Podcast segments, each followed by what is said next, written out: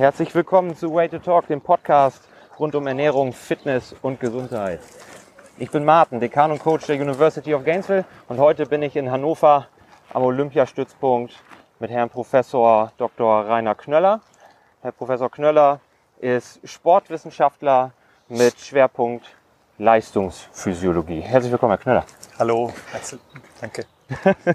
Schön, dass Sie sich so spontan die Zeit genommen haben. Das war jetzt ja ein ganz spontanes Date, das wir ausgemacht haben. Ich habe einen Tag vorher angerufen und Sie hatten zum Glück hatte ich noch einen freien Termin bei Ihnen im Kalender bekommen, weil ich eh in Hannover bin. Und ähm, freue mich sehr, dass ich Sie als Experten zu diesem Thema gewinnen konnte. Ist mir ein Vergnügen. Ähm, es hat gepasst und ich habe ähm, witzigerweise eben mit äh, der Sportlerin, mit der Ruth, mit der Sie gleich sprechen werden, auch letzte Woche einen, einen, ähm, einen gemeinsamen Termin gehabt und wir werden in zwei Wochen wiederum gemeinsam ins Trainingslager fliegen, ähm, um zu arbeiten, wo ich die Arbeit mäßig betreuen darf. Insofern nichts ist, nichts ist umsonst, ja. nichts, ist, nichts ist zufällig. Ja. es gibt keine Zufälle. Ja. Herr Knöller, mögen Sie sich vielleicht noch mal ganz kurz vorstellen, was Ihr Arbeitsschwerpunkt hier am Olympiastützpunkt in Hannover ist? Wir sind ähm, sechs Trainingswissenschaftler und ich bin der, der am längsten gedient äh, ist hier. Ich bin Sportwissenschaftler, habe in einer Sporthochschule in Köln studiert, an der Uni in Tübingen in der Medizin promoviert, bin in der Leistungsphysiologie tätig, die äh, sicherlich auch ein medizinisches Gebiet ist, aber kein Teil einer Facharztausbildung. Es ist so ein bisschen mhm. ein Niemandsland. Äh, sind mehrheitlich Sportwissenschaftler dort in der Beratung tätig, der Spitzensportler, weil man natürlich explizit auch mit Training sich auskennen muss und nicht nur mit irgendwelchen Grundlagen. Ja. So ist die Leistungsphysiologie mein äh, Schwerpunktgebiet, Trainingssteuerung, dass man also versucht, das Training entsprechend anzupassen durch, durch Tests, die man macht oder durch Parameter, ähm, die man einsetzt. Und in dem Zuge seit 2015 äh, kümmere ich mich mehrheitlich um äh, um Monitoring. Ähm, das heißt also der, der gezielten ähm, Unterstützung des Trainings, mhm. indem man engmaschig versucht, mit Parametern den Sportlern zuzuarbeiten oder etwas zu etablieren, was sie dann selbst durchführen können. Ja, super. Ich finde, das ist ja auch ein Thema, das eben nicht nur, aber eben gerade für Spitzensportler interessant ist. Und aus dem Bereich schwappt ja aktuell auch mehr auf den Hobbysportler über, hat man das Gefühl. Es gibt immer mehr äh, Tipps, die man liest, wie der Hobbysportler sein Training gestalten könnte, um es besser zu steuern, um bessere Ergebnisse zu erzielen, aber auch immer mehr Tools, äh, ob das jetzt äh, Massagegeräte, Tänzgeräte zur Muskelmassage sind ähm, oder diverse Supplements, die eben angepriesen werden, um den Sportler bei der Regeneration zu unterstützen. Da finde ich es jetzt natürlich super spannend, Sie als Experten zu haben, um jetzt erstmal rauszufinden, wie wird vielleicht mit einem Spitzensportler gearbeitet mhm. und was kann der Hobbysportler davon lernen. Mhm. Deswegen würde mich im ersten Schritt einmal interessieren, wie steuern Sie die Belastung Ihrer Spitzenathleten, die ja teilweise auch auf den Olympischen Spielen antreten, wo es ja wirklich jetzt nicht um so einen Wald- und Wiesen ähm, Jogger geht oder jemand, der ins Fitnessstudio geht, ähm, ganz normal, sondern es geht ja wirklich da um Leistungssport. Mit welchen Parametern arbeiten Sie da um die Belastung zu steuern? Also mein Klientel und das Klientel der Olympiastützpunkte generell sind die Nationalmannschaftsmitglieder äh, bis hin zur Spitze derer, die dann bei Olympischen Spielen ähm, waren und dort äh, hinkommen möchten oder wieder hinkommen, wie mhm. Ruth Spielmeier auch ähm, über die 400 Meter. Das sind dann Sportler, die mehrfach täglich trainieren. Insofern ist ein Mehr an Training dann immer mit einem weniger an Regenerationszeit verbunden, weil ja. Belastung und Erholung sind die beiden äh, Paare. So müssen wir also dort gucken, dass nicht nur so viel wie möglich trainiert wird, in Anführungszeichen, wenn man so möchte, sondern auch so gut wie möglich regeneriert mhm. wird. Mhm. Nun ist es so, dass wir mm, als Olympiastützpunkt-Mitarbeiter oder ich jetzt als Sportwissenschaftler in dem Fall die Belastung der Sportler nicht direkt ansteuere, sondern das macht der Trainer, aber wir beraten die Trainer und arbeiten praktisch im Dreieck. Sportler, Trainer und Berater. Und okay. ähm, insofern versuchen wir mh, Hilfestellungen für den Trainer äh, zu bieten. Sie müssen sich so vorstellen, wenn der Trainer eine Trainingsgruppe hat von Sportlern äh, im Trainingslager, dann sieht er die jeden Morgen. Also sieht er, wie sehen die aus. Ja. Und wenn die schlecht aussehen, wie bei dem Vater, der seine Tochter sieht oder seinen Sohn, wenn der aus dem Bett kommt und der kränkelt, dann sieht man das. Ja. Okay. Das ist also schon eine ganz wichtige Sache. Ähm, und wir haben versucht, dieses dann auch zu verfeinern. Äh, aber das Kerngebiet, was natürlich der Olympiastützpunkt kann, was der Trainer nicht kann und was auch aufwendig ist, ist, dass wir ähm, parallel mit ähm, Muskelstoffwechselparametern arbeiten, dass wir also zu der Befindlichkeit, die wir aufnehmen, auch messen, was im Muskel passiert. Mhm, mhm. Äh, zu nennen wären da äh, Kreatinkinase und Urea-Level im Blut, die äh, stark ansteigen infolge der Zerstörung der Muskulatur durch Training. Ja. Das hört sich jetzt dramatisch an, das ist aber sowieso immer passiert. Äh, jeder Organismus befindet sich ja in einem Gleichgewicht von abbauenden und aufbauenden Prozessen. Mhm, genau. Und wenn man, mh, je härter man trainiert, desto mehr zerstört man. Der Körper baut es anschließend wieder auf, um sich zu wappnen. Und diese Level kann man ermitteln und an, daran entsprechend den Grad der Beanspruchung des Sportlers sehen. Also sicherlich hat der Top-Trainer eine Idee, was sein Top-Athlet verträgt und wie das geht. Ja. Aber manchmal ähm, kann man doch daneben liegen, unter anderem vielleicht, weil die, äh, weil die Belastbarkeit des Sportlers generell im Augenblick etwas niedriger ist, unabhängig von der Trainingsbelastung. Und das muss immer neu justiert werden. Man hat da Richtwerte, aber im Prinzip kann die tägliche Begleitung des Sportlers, äh, in, insbesondere in Phasen, in denen Training intensiviert wird, also in Trainingslagern, äh, nicht ersetzt werden. Ist es, ist es unabdingbar. Das heißt aber auch, dass ähm, wir haben gerade gesagt, es gibt Phasen, in denen ein Sportler vielleicht weniger auf Training anspricht oder die das Trainingsvolumen, Trainingsintensität nicht ganz so hoch ausfallen kann. Aber es gibt ja sicherlich auch Unterschiede zwischen den Individuen. Also ich habe den Sportler A, Sportler B, die kriegen exakt den gleichen Trainingsumfang, Trainingsintensität, sind auch auf einem vergleichbaren Level. Trotzdem springt einer anders an auf die hohe Intensität als der andere und zwar vielleicht eher negativ. Ist das so? Das ist so. Wir haben ähm, selbst in einem ganz e- engen Segment, wie zum Beispiel jetzt bei 100 Meter äh, Schwimmern, äh, wo, wo man denken müsste im Vergleich zur Gesamtbevölkerung, ist das ein sehr enges Segment, was für eine Art von Mensch das macht und wie die Training äh, äh, vertragen. Ja. Ähm, wenn man dann aber äh, zufälligerweise war das hier so, jetzt in der Vorbereitung für, äh, für die Olympischen Spiele 2004 hatten wir drei der vier 100 Meter Sprinter, die mehrheitlich hier trainiert haben. Und das sind extrem unterschiedliche Typen. Der eine hat einfach mehr eine Affinität zur Kraft gehabt, der zweite wollte äh, ähm, sehr intensive Trainingseinheiten machen und hat eigentlich nicht gerne äh, umfangsbetont äh, trainiert. Und der dritte war ein, ein richtiger Arbeiter, der hohe Umfänge, das über hohe Umfänge generieren musste und auch wollte. Hätte man also das gemischt oder das für alle gleich gemacht, dann äh, hätte man außer Acht gelassen, dass die unterschiedlich ansprechen auf, auf, auf Training Ja. und äh, das auch intuitiv gesucht haben. Ja. Und Insofern ist die Individualisierung das A und O. Klar müssen die eine bestimmte äh, einen bestimmten Trainingsumfang haben, bestimmte Inhalte abbilden und, und, und einverstanden. Trotzdem gibt's deutliche Unterschiede dann, die, die notwendig sind. Und das herauszuarbeiten ist unter anderem dann in, in so einem Monitoring möglich, dass ich also merke, hey, der eine, der braucht einfach mehr Druck auf dem Kessel und der andere reagiert generell mh, sensibler auf den gleichen äh, äh, Workload und dementsprechend muss er entweder mehr regenerieren oder man muss es vorsichtiger dosieren, ohne dass der schlechter wäre, schwächer wäre, vielleicht eine schwächere Endleistung hat. Das ist aber seine Art und Weise, wie er das verarbeitet. Und Sie haben gerade schon davon gesprochen, dass viele Sportler das auch intuitiv suchen. Wahrscheinlich funktioniert das intuitiv, sonst wären die gar nicht auf dieses Level gekommen, Genau, bevor sie überhaupt genau. gesichtet würden. Man weiß ja schon, Kader was oder- ein gut ist. Klar muss Ja. man viele äh, äh, tausend Stunden arbeiten, um dann olympisches Niveau erreichen zu können. Natürlich. Dennoch ist es, ist es unterschiedlich und gibt es Sportler, die Zusatzeinheiten gerne generi- generieren und andere Sportler, die versuchen, sich zu schonen. Mhm. Nun hat das nichts damit zu tun, dass sie keinen Bock haben, weil sie machen das, was, was sie machen, äh, extrem intensiv, die aber verspüren, dass ähm, diese eine Mehreinheit für sie nichts ist, während andere wissen, dass sie das brauchen. Ja.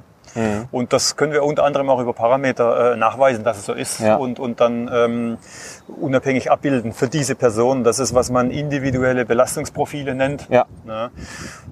Äh, Das heißt nicht, dass ein Rahmentrainingsplan falsch ist oder schlecht ist, sondern der bildet so eine Art Mittel ab, was man in einem be- bestimmten Altersbereich trainiert und wie das sich dann in die Spitze fortführt. Und das in, in so einem gewissen Range, wie man sagt, im oberen Bereich, der drüber liegt und im Bereich, der drunter liegt, äh, zu finden, das ist dann das individuelle Belastungsprofil für die Person A, B, C. Und das ist unser Job. Und was für Datenpunkte erfassen die in so einem individuellen Belastungsprofil? Was ist da drin? Also wir, Also wir steuern das an, wie gesagt, über Muskelstoffwechselparameter Ja. und ähm, parallel dazu versuchen wir diesen, diesen Haar in der Suppe-Effekt auszunutzen, wie das mein Kollege Steven Seiler äh, ähm, ganz gerne ausdrückt, der eigentlich geborener Ami ist, aber das Toppenteam in Norwegen mitbetreut. Er meinte, wenn die Sportler morgens runterkommen und die sehen so aus, wie wenn wie wenn sie ein Haar in der Suppe mitschlürfen müssten, also so Ja. mit verzogenem Gesicht, dann sieht man schon, das läuft nicht gut. Ja. Also fragt man die, wie geht's dir?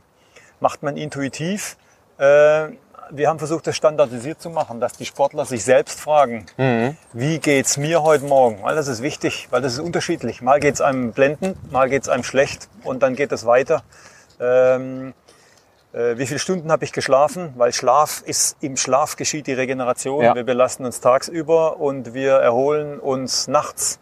Wenn ich also nur vier Stunden schlaf, weil ich geflogen bin, weil ich Sorgen habe, weil ich keine Ahnung warum auch immer Bauchschmerzen habe, dann bin ich nicht genug regeneriert, kann nicht ein Training adäquat durchführen, was ich ansonsten könnte. Ähm, wie gut habe ich geschlafen? Ich kann lange schlafen und trotzdem nicht gut regeneriert sein, Ja, wenn man weil ich schlecht geschlafen habe. Genau, weil die das, ja. Matratze hart war, das Kissen zu hoch war, weil das Hotelzimmer, weil es da laut war oder weil es gibt tausend Gründe. ja, auf jeden Fall. Ähm, dann, äh, wie fühle ich mich muskulär? Das heißt, ich kann mich gut fühlen, gut geschlafen haben, genug geschlafen haben, aber aufgrund spezifischer Vorbelastung bin ich muskulär stark belastet. Ja, weil ich also ein Training gemacht habe, was ich was stärker angeschlagen als als ich es gedacht habe. Ja. Das zu wissen und zurückzuspiegeln ist wichtig. Das ist was wir messen, aber wir, wir können das dadurch noch erhärten. Und äh, äh, dann sicherlich ein, ein Parameter, der in den privaten Bereich mit hineingeht und von daher ähm, empfindlich und sensibel ist, aber der gemeinhin unterschätzt wird. Und zwar, dass man fragt, wie gestresst bist du? Ja.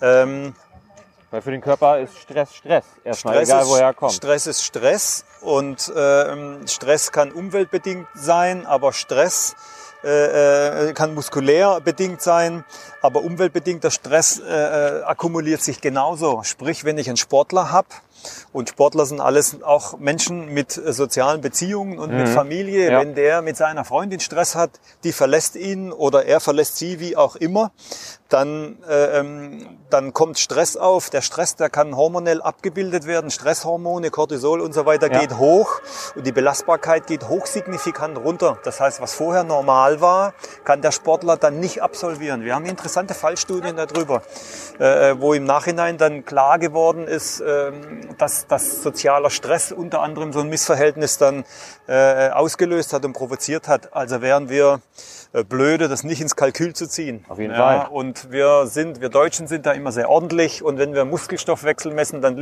dann, dann leuchtet es jedem ein.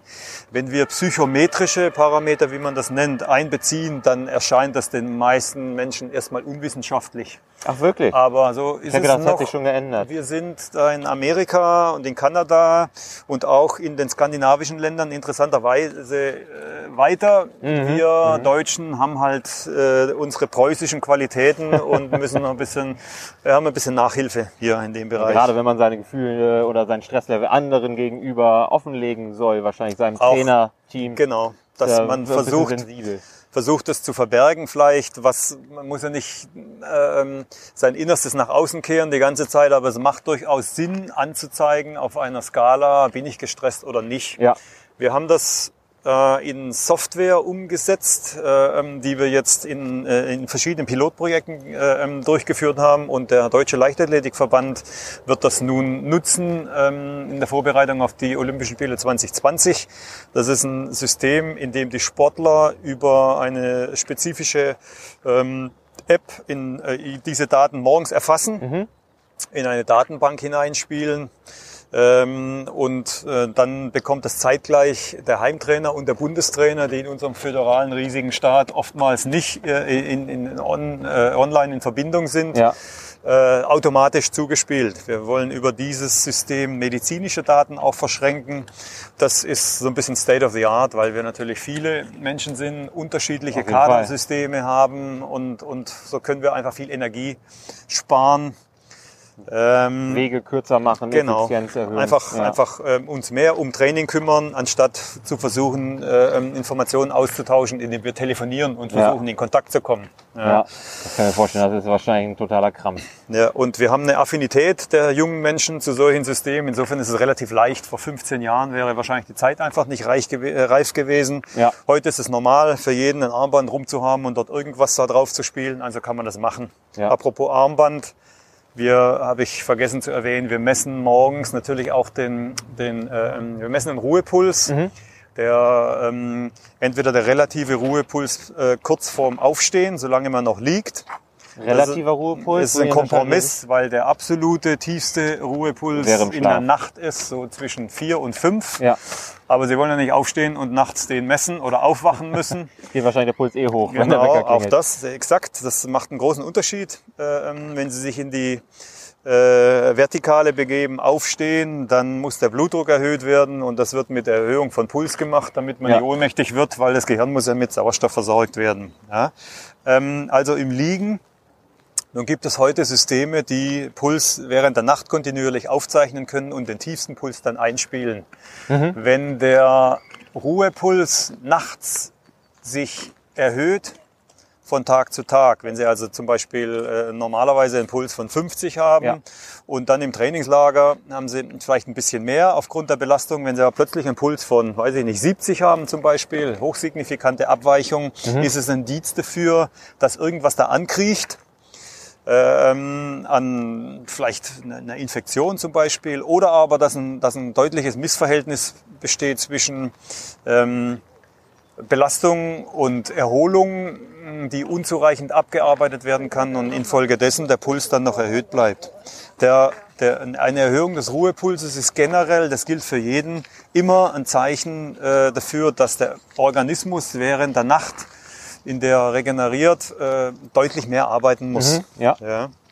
Und in der Regel mh, ist es, wenn das Immunsystem anspringt, um, ähm, um Feinde abzuwehren. Ja.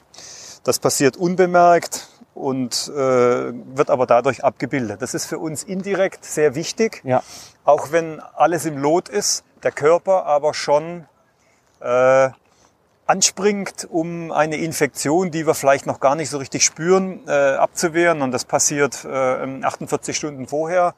Dann äh, man das wird, so das, wird genau das System sagen? ungefähr wird das Ja. System schon hochgefahren. Äh, ist das wichtig, weil wenn ich dann ein normales, hartes Training, ein Anführungszeichen normales, hartes, Ja. was norm, unter normalen Umständen adäquat wäre, durchführe, dann ist das ja eine zusätzliche Belastung. Der Körper kämpft schon Mhm. Ja. Und wird dann noch geschwächt durch das Training und das ist oftmals in der Doppelbelastung, wird man infolgedessen dann krank. Ja. Und das wollen wir verhindern. Es gibt ja noch einen Wert, der aktuell irgendwie mir sehr häufig unter die Nase kommt, das ist der HRV-Wert, Mhm. der Herzfrequenz-Variabilitätswert. Arbeiten Sie mit dem auch und was sagt der aus, anders, anders vielleicht aus als der, äh, ähm, der relative Ruhepuls? Also die, die Herzratenvariabilität äh, ähm, richtet sich ähm, äh, an, an die Pausen, die dort aufschlagen zwischen den Herzschlägen. Das ist schon eine, eine ganz alte Sache. In der alten chinesischen Medizin hieß es, wenn, wenn der Herzschlag des Patienten geht, wie, der, wie das Trommeln des Spechts am Baum, dann lebt der Patient noch drei Tage. Das ist so. Vor, bevor die Menschen sterben, wird der Herzschlag äh, ganz gleichmäßig. Und wenn diese Variabilität, äh, also die nimmt dann ab. Ähm, Ja. Insofern hat man ähm, das als Maß mit herangezogen. Das ist äh, aber mit, mit, mit Vorsicht zu genießen, meiner, meines Erachtens, weil das gewisse Freiheitsgrade im Messen und Interpretieren dann mit sich bringt. Der absolute Ruhepuls ist ein, ein, ein besseres Bruttokriterium und ist, ist das einfachere Maß auch. Sicherlich gibt es Ja, Uhren, die sowas äh, ähm, dann messen und berechnen, aber man hat halt noch eine, noch eine zusätzliche Recheneinheit da mit drin, Ja. sagen wir mal so. Ja. Das ist ganz spannend, weil ich habe, wie gesagt, da in letzter Zeit häufiger von gelesen Mhm. und auch so Apparate gesehen, die man auch wieder mit Apps kombinieren kann, die man sich morgens irgendwie über den Finger klippt und die dann die, äh, den Ja. HRV äh, messen und habe das als, ähm, als äh, kumulativen Wert verstanden für alle Stressoren, also ob das jetzt psychosozial ist, ob das körperlich ist oder so. Ähm, aber es ist ja spannend zu sehen, dass der, dass der relative äh, Ruhepuls, dass der der stabilere Wert oder Am mindestens genauso am besten der absolute. Der absolute. Der, wenn man den Ja. absoluten Der, wenn man den kriegen Ja. kann. Ne? Genau. Das Und es, heißt- gibt, es gibt Armbänder, die sowas messen. Das stimmt schon. In dem Fall setzen wir sowas ein. Im Prinzip kann man das natürlich auch. Wir haben es eine Zeit lang gemessen mit dem, mit so einem ähm, Gerät aus der Rettungsmedizin, was man über den Finger sich drüber steckt, was Ja. den Sauerstoffpuls misst. Das ist, was passiert, wenn der Rettungshubschrauber dahin fliegt an die Unfallstelle und da liegt jemand im Auto, der ist nicht bei Bewusstsein. Ja. Dann kann ich ihn auch noch nicht fragen. Dann stecke ich das auf den Finger und sehe dann an der Sauerstoffsättigung, inwieweit er noch okay ist, äh, habe gleichzeitig den Puls mit dabei. Das ist aber der relative äh, Ruhepuls am Morgen dann. Und wenn wir den absoluten kriegen können über, über eine App, dann, dann ist das besser für uns. Die Idee, dass man mh, die Parameter als Brutto zusammenbaut in einer Herzratenvariabilitätsgröße oder in einem wie auch immer gearteten Bruttokriterium für Regeneration, ist meines Erachtens nicht der richtige Weg. Wir versuchen, möglichst viele einzelne Parameter parallel zu erfassen, um ein umfassenderes Bild zu bekommen. Ja. weil dann weiß ich gleichzeitig auch noch, ey, okay, das ist, weil der nur drei Stunden geschlafen hat. Ja. ja das ist wichtig. Äh, äh, was hilft's mir, wenn ich sehe, der ist nicht gut erholt und ich weiß aber nicht, wo es herkommt, dann kann ich äh, ähm, Keine nicht darauf ja. einwirken, zum Beispiel. Ja, das, Macht, das macht durchaus Sinn. Sie haben jetzt gerade schon auch von Armbändern und Apps gesprochen. Ähm, gibt es da Dinge, gibt es da, ähm, was, was halten Sie generell von solchen Armbändern, Fitness-Trackern, Pulsuhren, die für die Allgemeinheit verfügbar sind? Ist das, taugt das was, wenn man sich die gängigen Marken anguckt, ohne dass ich damit irgendwie was zu tun hätte? Keine Ahnung, Polar, Garmin, Fitbit und so weiter, die da draußen rumschwirren, die ja auch viele Hobbysportler haben. Taugen die was oder haben Sie im Bereich in der Arbeit mit Spitzenathleten noch bessere Gerätschaft und sagen, diese, die Alltagsware, die ist nicht so aussagekräftig? Also generell, wenn man ein spezifisches Gerät sucht, weil man denkt, man muss das haben, dann macht das schon Sinn, in den Foren zu gucken, wenn solche Geräte von aussagekräftigen Firmen getestet werden. Also oftmals testet Chip irgendwas oder Ah, ja. weiß gar nicht, äh, fällt mir gerade nicht ein. Ähm, äh, dann, wenn das getestet wird, auch auf Validität, ob die Sachen wirklich gut messen und, und, und äh, ähm, nachweislich gut auch oder nur irgendwie. Also wenn Sie, wenn Sie ein Armband haben und das behauptet dann, das kann Ihren Körperfett gut bestimmen, dann stimmt das einfach nicht, Ja. weil das so nicht funktioniert. Das muss man wissen. Ja, äh, und ich finde es bedauerlich, wenn man anscheinend, wenn man misst und darauf basierend dann sich schlecht fühlt oder irgendwelche Maßnahmen einleitet, obwohl die Messung an sich fragwürdig ist. Messen ist Messen und wenn ich nicht richtig gut messen kann, dann sollte ich nicht messen. Ja. Nun haben wir eine Affinität zu Messen und zu Hightech und das fühlt sich irgendwie vielleicht professioneller an oder wichtiger oder man denkt, man macht das möglichst gut, wenn man sowas hat. Ähm, für mich, der ich, der ich in meiner Arbeitswelt versuche, mit solchen Dingen zu arbeiten, ich privat nutze sowas überhaupt nicht. Ich komme vom Triathlon und wenn ich joggen gehe, dann gehe ich raus und ich, und ich renne. Und ein mittleres Tempo ist, wenn Sie zwei Schritte ein und zwei Schritte ausatmen. Und ein langsameres Tempo ist drei Schritte ein und drei Schritte aus. Ja. Da haben Sie schon eine Idee. Das ist im Übrigen auch wissenschaftlich, weil Sie damit nur einen gewissen Prozentsatz Ihrer Sauerstoffaufnahme zulassen. Das heißt, zwei Schritte ein, zwei Schritte aus ist vielleicht 50 Prozent Ja. dessen, was Sie maximal könnten. Oder unterhalten Sie sich beim Joggen mit Ihrem Partner oder Freund, dann wissen Sie schon, Sie sind im lockeren Bereich. So könnte man das auch machen. Sie können natürlich auch ein Pulsmesser umlegen und dann sagt er Ihnen, Sie rennen mit 140. Da müssen Sie aber auch wissen, was ist Ihr maximaler Puls, wie viel Ja. Prozent davon ist das, weil was will ich eigentlich gerade machen. Also oftmals Und ist es überhaupt mein maximaler Puls? Genau. Weil der muss ja auch erstmal bestimmt werden. Und Ja. diese Faustformel 220 minus Alter in Das- Lebensjahren ist bei, auch ja auch nicht bei jedem ist- das zutreffend. Ist unterschiedlich, dann hängt das vom Trainingszustand ab. Also wenn man anfängt zu messen und man geht ein bisschen rein in diesen Bereich, dann merkt man, wie tricky das eigentlich wirklich Ja. ist. Dass also Messen an sich nichts bedeutet, wenn ich nicht weiß, was ich damit anfange, was die Referenzen sind, wie, die, wie das individualisiert wird und und und. Mhm. Ja. Aber wenn man Spaß dran hat, äh, zu messen, wie weit man gerannt ist und man macht so ein Online-Battle mit irgendwelchen Leuten, was es so alles gibt. Ich habe zur Kenntnis genommen, dass es sowas gibt und wenn Ja. einen das motiviert, dann soll das okay sein. Das ist nicht an sich schlecht, das Ja. ist immer nur, wenn das, wenn das unterstützt und Spaß macht, dann soll es so sein.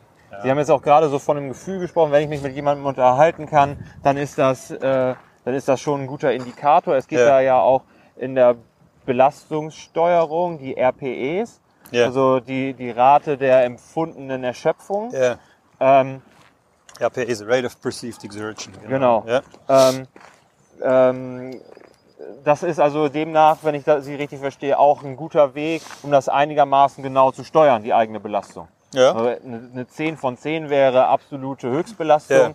Und das ließe sich ja theoretisch auch über verschiedene Distanzen und verschiedene Sportdisziplinen abbilden. Ich weiß es jetzt konkret, dass es das in dem Ausdauersportbereich gibt Mhm. und im Kraftsportbereich, im Bereich Powerlifting findet das auch seit ein paar Jahren Einzug. Ja. Dass damit Gewichte, also die Intensitäten ähm, bewertet werden. Ja, das ist in, äh, im, im Trainingsgeschäft im angloamerikanischen Raum eigentlich üblich. In Australien, England bin ich jetzt nicht so in Kontakt, aber Australien oder Amerika, Kanada ähm, ist es üblich, dass man das zurückspielt und sagt, okay, das 7 von 10, dass der Trainer einschätzen kann, ziemlich äh, äh, direkt, Ja. was passiert da jetzt. Nicht, dass er es nicht wüsste, aber das ist ein zusätzliches Kriterium, was mich wenig kostet, dass der Sportler mir das zurückspielt, was gerade passiert. Und es kann sein, dass eine normale Trainingseinheit einfach im Augenblick härter ist als sonst. Ja. Gibt viele Gründe und es ist einfach okay, das zu wissen. Und da es nicht immer angezeigt ist, das durchzuholzen, was man sich vorgenommen hat, sondern das ein bisschen anzupassen. Das heißt nicht, dass man dann das nicht macht, weil man keinen Bock hat, davon spreche ich nicht, sondern dass man das einfach äh, ähm,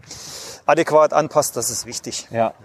Ich versuche das jetzt auch seit ein paar Monaten, äh, wenn ich ähm, Gewichte hebe, mit einfließen zu lassen.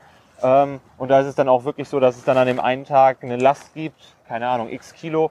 Äh, und die fühlt sich dann eher an wie eine 9 als die Woche davor, dieselbe Last oder eine schwerere Last, die eine 8 war oder eine 8,5. Ja. Das ist schon äh, ganz spannend, da auch ein bisschen in sich reinzuhorchen und ähm, eben auch kostengünstig. Man muss bloß lernen, in sich reinzuhorchen. Ja, und ich glaube, das wird deutlich unterschätzt. Ähm, Messen ist ja der Versuch, eine, mh, einen Sachverhalt neutral und wiederholbar darzustellen, Ja. unabhängig, wissenschaftlich, ja, dass man also generelle Ableitungen daraus trifft. Das ist schon in Ordnung. Das ist, äh, das kommt aus der aus der Evidence-based Medicine, wird das übergeleitet in die Evidence-based Science. Ähm, das hat in der Anwendung im Spitzensport seine Grenzen, Grenzen, weil Menschen einfach Individuen sind, wie, der, Ja. wie man so sagt. Dann sind wir die Gattung, äh, ähm, die Spezies Mensch einverstanden und ganz im Prinzip ist das alles dasselbe, in der Praxis aber eben doch nicht. Und Ja. der eine hat lange Beine und der andere hat kurze und dann ist es mit dem Kreuzheben schon eine andere Nummer. Und der andere hat lange Arme und der andere hat kürzere. Und dann sind äh, Bizeps Curls schon wieder eine andere Sache Auf bei gegebenem Gewicht und und und. Das Ja. scheint profan. Äh, das wird, findet aber relativ wenig Berücksichtigung interessanterweise. Und wir sind auch noch nicht so lange dabei, bei einer Fußballmannschaft, wenn die joggen gehen, zu differenzieren, dass vielleicht der Torwart und der Mittelfeldmotor und der Außenstürmer äh, ein unterschiedliches Profil haben und dementsprechend unterschiedlich arbeiten sollten. Wenn man dann oftmals hier steht und das Team dann da vorbeirennen sieht vom Olympiastützpunkt, dann sieht man, dass die wie so wie ein Flock of Seagulls äh, da sich bewegen und denkt dann, okay, vor 20 Jahren war das auch schon so. Sind wir, sind, wir nicht weit gekommen. Ja. Im, in Amerika, jetzt im, im American Football zum Beispiel, haben wir zig Spezialtrainer und jeder Ja. Sportler hat sein eigenes Programm, jeder Basketballer, also da ist man deutlich weiter. Ja, das wird viel differenzierter gesehen, Ja. auch was Es die gibt auch hier- an Anforderungen Ja. mit sich bringt. Es gibt auch hier Clubs, ich weiß es jetzt äh, von Leipzig zum Beispiel, ich hab, bin in Kontakt und habe verschiedene Gespräche, dort wird das auch schon gemacht. Ähm, aber in der Regel sind wir da noch deutlich rückständig. Jetzt haben wir viel über Belastung gesprochen, äh, Regeneration auch angesprochen, aber was sind denn gute Maßnahmen? Also wir haben ja wie gesagt sowas wie Merkmale oder, oder Parameter, um die Regeneration zu messen, Schlafqualität, Schlafdauer, muskuläre, ähm, muskuläres Empfinden oder Erschöpfung, ähm, Stress generell. Was sind denn gute Maßnahmen, um die Regeneration zu unterstützen bzw. zu beschleunigen? Weil auch da gibt's ja wieder, was ich vorhin auch schon mal kurz angerissen habe, viele verschiedene Dinge, die aktuell auch auf den Markt kommen. Ob das jetzt äh, Trainingstools sind oder Recovery-Tools sind, wie äh, Massagegeräte, die einem den Gang zum Physio gewissermaßen ersparen sollen. Ob das, es gibt jetzt so äh, wassergekühlte Stulpen für die Beine, die so, ich weiß nicht, ob die das Eisbad ersetzen sollen. Mhm. Also da gibt es ja wirklich viele Sachen, die da auf den Markt drängen oder im Bereich der Nahrungsergänzungsmittel ähm, ähm, Dinge, die zum Beispiel mit Melatonin angereichert werden, damit der Schlaf tiefer wird, die Schlafqualität eventuell verbessert wird. Ähm, was macht da Sinn aus Ihrer Sicht? Vielleicht die einfachen Dinge, die der Hobbysportler benutzt und wie unterscheidet sich das erneut wieder vom Spitzensportler?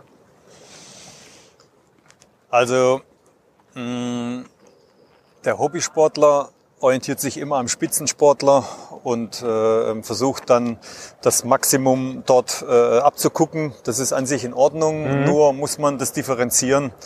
Äh, sicherlich ist es ein großer Markt äh, für die Firmen, ähm, für Produkte. Wir sind 85 Millionen Menschen und äh, wenn wir 20 Millionen Sportaktive haben, lassen wir es 10 Millionen sein, dann ist es doch ein Milliardenmarkt. Das ja, gilt für, das hat schon Gatorade in den 70ern erkannt.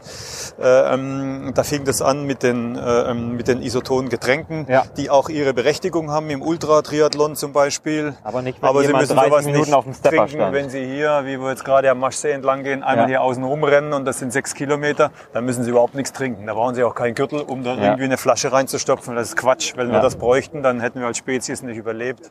ja, das stimmt wohl. So viel ähm, Kohlenhydrate alle paar Kilometer. Wenn es super heiß ist, dann trinken sie was vorher und dann, äh, es gibt Ausnahmezustände. Ja. Und ähm, die, die, die Supplementierung mit, mit äh, ähm, mit Nahrung oder mit spezifischen Sachen sind dann wichtig, wenn die Belastung exorbitant hoch ist. Mhm. Zum Beispiel für Radsportler im Trainingslager. Wenn sie halt einfach 5000 Kalorien am Tag reinbolzen müssen, weil sie ansonsten nicht vernünftig trainieren können, dann kommt man halt an seinen Engpass. Muss man während dem Irgendwann Training trinken, kauen, essen genau, und, und, und, ja.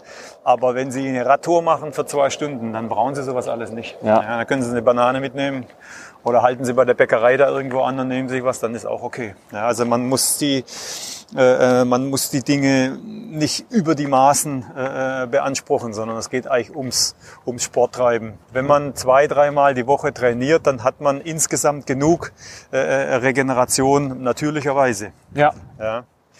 Ganz normale äh, Dinge wie die Zeit zwischen den Einheiten und genau. den Schlaf, den man in den Nächten hat. Genau, also genug Schlaf, vernünftiges Essen ähm, und genug Wasser trinken, dann ist schon ziemlich viel gewonnen. Wenn man zu Krämpfen neigt, Magnesium supplementieren, das ist schon in Ordnung. Und ansonsten ist ein, äh, ist ein Glas Rotwein auch nicht schlimm und ein Kaffee zu trinken ist auch nicht schlimm. Das sind einfach äh, ähm, dogmatische Diskussionen durchaus. Ja. Also da, äh, ähm, da muss man sich nicht drin verlieren, wenn man das, wenn man das nicht unbedingt möchte. Ja. Und wenn man jetzt den ähm, den Hobbyathleten nochmal nimmt, den Hobbysportler. Mhm. Ähm, die haben es auch gerade gesagt, wer zwei, dreimal die Woche trainiert. Aber dann gibt's ja auch so die Leute dazwischen. Die sind, die verdienen damit kein Geld, die werden auch nie zur Olympia fahren, aber die sind sehr ambitioniert. Die haben mhm. vielleicht sich einen ambitionierten Ausdauersport gesucht, mhm. haben sich eine hochintensive andere Sportart gesucht. Ähm, ich habe zum Beispiel auch viele der Hörer sind CrossFit-Sportler, CrossFit-Athleten ähm, die, die, Leist, die, leistungsambitionierten leistungsambitionierte Breitensportler. Das ist ganz gut, das ja, passt das zusammen. So, ja, die nee, fünfmal die Woche trainieren, in der Sportwissenschaft genannt. Ja, genau. Und dann auch da auf ihre 10, 12, vielleicht 15 Stunden Belastung ja. kommen. Ja. Wie sieht das bei so einer Gruppe aus, die irgendwo dazwischen ist, weder Fisch noch Fleisch? Ja. Dort kommen wir natürlich schon auch insbesondere aufgrund des geringeren Leistungsvermögens zum Spitzensportlerinnenbereich, in dem, in dem die, die, die, die Abfolge von Belastung und Erholung durchaus wichtig ist. Mhm. Ja. Das heißt, wenn ich eine harte Einheit mache, dass ich dann entsprechend regeneriere, und wenn ich, wenn ich lockere Einheiten äh, in der Abfolge habe, dass ich dann schon täglich eine machen kann. Wenn ich extrem lange fahre, dann sollte ich am nächsten Tag zum Beispiel jetzt für Triathlon äh, für eine adäquate Regeneration sorgen. Wenn man davon ausgeht, dass diese Menschen gleichzeitig auch noch arbeiten ja. und vielleicht ja. Familie haben. Und ähm, so kommt es halt, dass viele der, der Master Ironman Triathleten dass sie halt keine Familie mehr haben, weil die dann geschieden sind, weil das ist schlecht familienkompatibel. Ja, das glaube ich. Also und das äh, äh, diese ganzen Dinge sollte man im Auge behalten. Ich habe auch das Gefühl, ähm, Sie haben auch gerade gesagt, wenn man ähm, jetzt hier um den Maschsee läuft in Hannover, dann braucht man kein isotonisches Getränk oder kein Gel oder so. Aber dass viele Hobbysportler auch den Kalorienverbrauch ihrer Sporteinheiten überschätzen, Ja. Weil sie glauben, ich war jetzt eine Stunde beim Sport, mache das zweimal die Woche, dreimal die Woche und habe mir jetzt das extra verdient an Kalorien. Dabei ist der Anteil an verbrannten Kalorien durch diese Sporteinheit, die Stunde, die sie vielleicht in Bewegung waren, ähm, ja doch gar nicht so so groß, dass es extra Kalorien rechtfertigen würde in vielen Fällen, oder? Weil das, das ist, wenn ich jetzt mal einen Abnehmen, ich habe Ja. da jetzt dabei jetzt zum Beispiel einen Abnehmwilligen Ja. im Kopf, Ja. der sowieso Das ist ein Wahrscheinlich in entscheidender einem- Hinweis. Also über- wenn man über- abnehmen genau. möchte. Ja. der wahrscheinlich sowieso in einem Kalorienüberschuss sich Ja. befindet den Großteil Ja. der Zeit, ähm, der sich dann belohnt für eine harte Sporteinheit. Ähm, sehen Sie das ähnlich? Dass, Also- das, dass das nicht so ins Gewicht fällt, eine Stunde Sport über zwei oder drei Tage gesehen? Ja, also es ist schon so, wenn man sagt, äh, aus äh, präventiven Gesichtspunkten ähm, ist so ein, so ein Kalorienturnover zwischen 1500 und 2000 Kalorien in der Woche ist so der Bereich, in dem man, in dem man ähm, so ein Optimum sieht. Das ist schon eine ganze Menge, aber es ist Das durch... heißt, dieser es, Kalorienturnover, der sollte durch äh, körperliche Genau. Betätigung entstehen? genau. Ja, okay. Der führt aber nicht im Wesentlichen dazu, dass ich abnehme per se, weil was passiert ist, der Körper ist ja nicht doof, die körpereigene äh, äh, immanente Intelligenz äh, fährt den Hunger hoch, um das, Ja. was dort abgearbeitet wird, natürlich dann wieder zuzuführen. Das heißt in der Regel, und das ist ja auch in Ordnung, wenn Sie Sport treiben und Sie machen was, dann wollen Sie ja nicht in eine kalorische Unterversorgung kommen oder aus Genau. Ihren Reserven zehren, was Sie machen, wenn Sie abnehmen. Äh, sondern der Körper möchte das ja behalten. Er möchte ja leistungsfähiger bleiben und gleichzeitig die Reserven behalten. Ja? Äh, insofern ähm, trifft das nicht zu, dass Sie, wenn Sie Sport treiben, automatisch abnehmen. Ein bisschen Ja. vielleicht. Und wenn Sie es nicht exzessiv jetzt machen, aber sagen wir mal so bei zwei Stunden in der Woche oder dreimal eine halbe Stunde in der Woche, da passiert da nichts. Ja, Äh, insofern müssen Sie gleichzeitig auch auf die, ähm, im Bereich der Ernährung äh, aktiv sein. Und am, am Ende die ersten Schritte sind einfach äh, weniger essen und anders essen Mhm. und gleichzeitig sich bewegen. Dann kommt schon, dann kommt schon äh, Änderung ins System, Ja. keine Frage. Ja. Also beides. Ja, das, das ist sehr spannend. Ja, aber ich, ich sehe das immer wieder, dass also gefühlt die Leute das überschätzen Naja, und auch nicht- den Effekt von, Ja. von, von dosierten Sporteinheiten auf den Abnehmprozess überschätzen, wenn sie an anderer Stelle nicht gleichzeitig auch etwas ändern. Ja, und es ist einfach so, dass äh, eine Stunde Sport vielleicht 500 Kalorien bedeutet, aber oftmals auch nur 300, je nachdem, was man macht. Ja. Und die postulierten 700 oder 800, da müssen schon ganz schön keulen. Also kommt Ja. in der Regel nicht zustande. Ja. Ja, das ist so, schon und eine Stunde Arbeit. mit 300 Kalorien, das ist das Bier, was sie danach trinken. Oder Ja. das Glas Wein oder eine Tafel Schokolade mit 500 Kalorien. Also da sorgt man schon für den Ausgleich und Ja. kommt nicht in eine Situation, in der man aufgrund dessen dann die Reserven angreift. Es ist oftmals so, dass man, wenn man Sport treibt, sich dann schlanker fühlt, weil die Muskulatur einen höheren Tonus bekommt und man dadurch straffer ist, Mhm. Ja. sozusagen. Das hat aber nicht mit einem, mit einem, mit einem signifikanten Abnehmen von, von Fettreserven zu tun. Ja, das ist auch spannend. Das ist Das so, ist so auch ein Effekt. Punkt. Der Effekt ist da und das ist auch gut. Ja. Es geht auch nicht immer ums Abnehmen. Ja. Nee, nee, nee. Ich, äh, ähm, ich mag den Spruch, äh, äh, äh, dass, äh, dass ähm, äh, fit first, fit, fit for fat, das heißt also besser man erhöht seine Fitness, äh, als dass man versucht, Gewicht zu reduzieren. Hm, ja, das in, in, in der. Prävention ist das, ähm, ist das ein entscheidender äh, erster Schritt, das zu verstehen, dass ich also ruhig ein paar Schweller haben kann, wenn aber meine Kapazität zu joggen oder vielleicht äh, Gewichte zu bewegen sich erhöht hat, dann ist das was, was für mich einen höheren Stellenwert eigentlich hat. War der ja Rest hat was mit Schönheitsideal zu tun und, und, und. So sind die Zeiten einverstanden. Aber nicht mit, mit, mit Prävention per se, wenn das in einem gewissen Bereich bleibt. Ja, weil sich ja auch direkt durch, durch Sporteinheiten auch direkt schon Veränderungen im Körper und im Stoffwechsel ähm, einpendeln, ne? Ja. die vielleicht sich gar nicht auf der Waage widerspiegeln. Mhm. Super, ich denke, wir nähern uns auch langsam dem Ende. Ich habe noch äh, zwei Fragen an Sie. Die eine ist, habe ich irgendwas ausgelassen, von dem Sie sich wünschten, ich hätte es gefragt? So, sagen Sie, oh, das, das hat er jetzt gar nicht gefragt. Das wäre ja ganz nett gewesen. Das wäre ein schönes, noch ein schöner äh, Schlenker gewesen in dem Thema? Nein, ich habe das rezeptiv gestaltet, wie immer, äh, ähm, Antworten auf Fragen. Was mir wirklich wichtig ist ähm, und was auch, ich bin nun 20 Jahre jetzt im olympischen Bereich und habe zum Teil auch, äh, ähm, wenn ich Zeit hatte, Personen äh, ähm, begleitet bei ihrem Sporttreiben, weil das mhm. ist unausweichlich du bist doch bei Olympia, erzähl doch mal. Und wenn ja. ich so und so mache, das passiert und das ist auch in Ordnung. Das ist wie bei jedem Arzt, der äh, beim Rotwein trinken dann noch das Knie abtasten muss vom Nachbarn. äh, ich finde es wichtig, dass man das tut, was man gerne macht und nicht das, was man äh, vermeintlich für effektiv hält oder was andere machen oder was in irgendeiner Zeitschrift steht. Warum sollen sie joggen, wenn sie, wenn sie joggen hassen oder wenn ihnen ihre Knie wehtun oder mhm. wenn das einfach keinen Spaß macht, dann fahren sie Rad oder äh, ähm, oder gehen Sie äh, Ski langlaufen oder gehen Sie in die Fitnessbude und wenn Sie nicht gerne da reingehen, dann, dann gehen Sie spazieren, aber tun Sie irgendwas, kommen Sie in Bewegung. Ja. Das ist, das, ist äh, das, was mir wichtig ist und mh, mm, dass man nicht noch eine neue Baustelle aufmachen sollte, in der man äh, Zielen hinterher rennt, die man sich selbst äh, aufgehängt hat. Wir haben viel am Hacken, wir arbeiten, wir haben Verpflichtungen im familiären Bereich. Gott sei Dank Kinder, die einen oder die anderen. Wir haben Freunde, wir haben Eltern, wir haben viele Dinge, um die wir uns kümmern müssen. Da sollten wir vielleicht auch noch nicht auch noch einen Fitnessplan haben, wo wir den wir sklavisch abarbeiten müssen ja. und uns schlecht fühlen, wenn wir das nicht tun. Das sollte genau nicht passieren. Das ist mir wichtig. Ich finde, das ist ein super schönes Schlusswort. Vielen Dank, dass Sie sich die Zeit genommen haben, Herr Knöller. Das hat mir wirklich sehr viel Spaß gemacht. Ich finde, da ist super viel Interessantes bei für die Zuhörer. War mir ein Vergnügen. Vielen herzlichen Dank. Viel Spaß. Danke.